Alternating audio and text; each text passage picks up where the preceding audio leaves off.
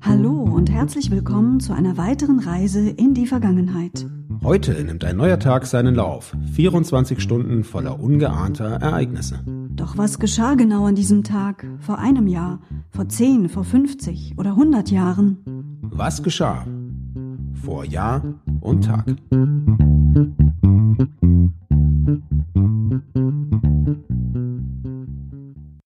Heute ist Dienstag, der 15. Dezember.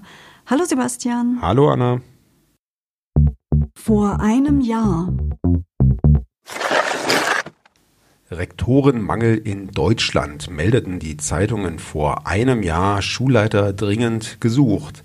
An mehr als 1000 öffentlichen Schulen waren damals die Rektorenposten unbesetzt. Betroffen waren vor allem Grundschulen. Ich könnte mir denken, das hat sich nicht sehr viel gebessert bis heute. Ganz sicher nicht. Ich denke, durch die Corona-Krise hat sich das eher sogar verschärft, weil die Schulleiter in der ungünstigen Lage sind, äh, Entscheidungen treffen zu müssen, die eben abseits von bisherigen Erfahrungen liegen. Also es ist bestimmt nicht die Zeit, in der sich das gebessert hat.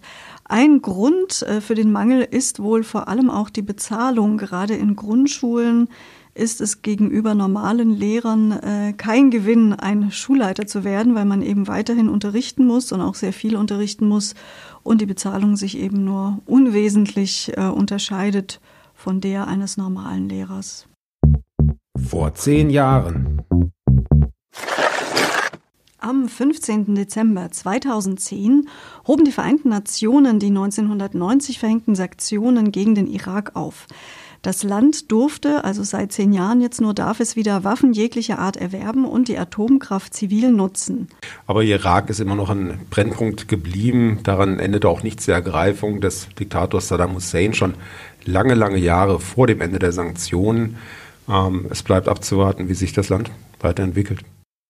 Vor 25 Jahren.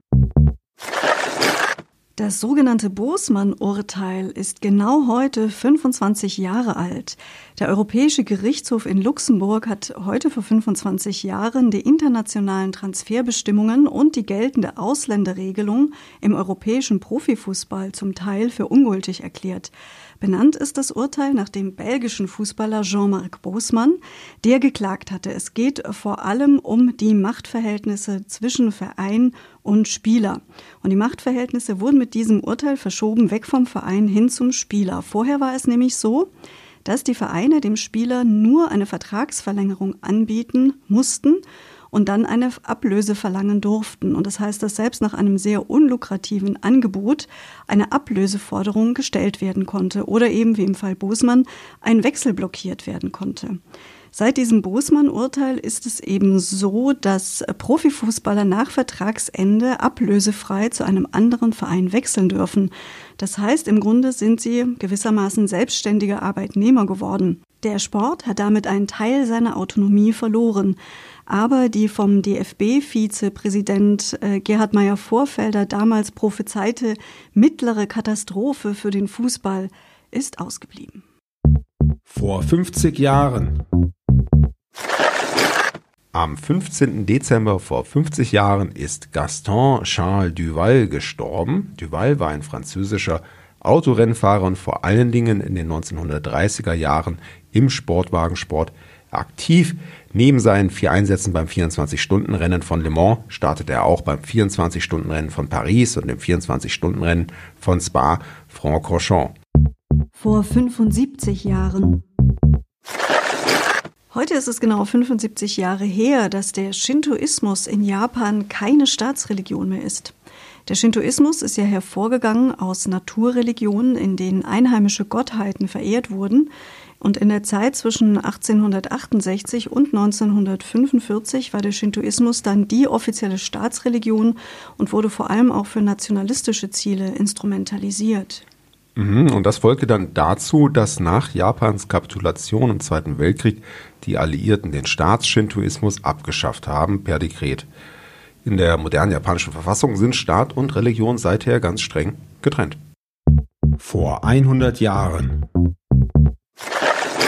Zum Abschluss dieser Folge haben wir noch einen Geburtstag für euch. Heute, am 15. Dezember, wurde vor 100 Jahren, nämlich 1920, Wlastimir Brodsky geboren.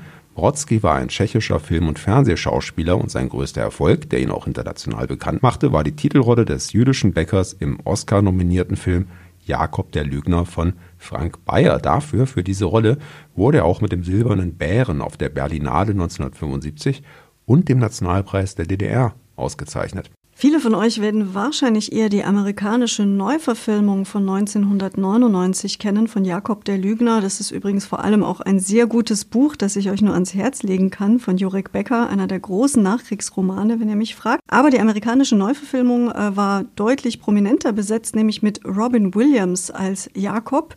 Allerdings hat Robin Williams dafür die goldene Himbeere als schlechtester Schauspieler Das war der 15. Dezember. Morgen ist der 16. und wir freuen uns, wenn ihr dann noch wieder mit an Bord seid. Tschüss, sagen Anna und Sebastian.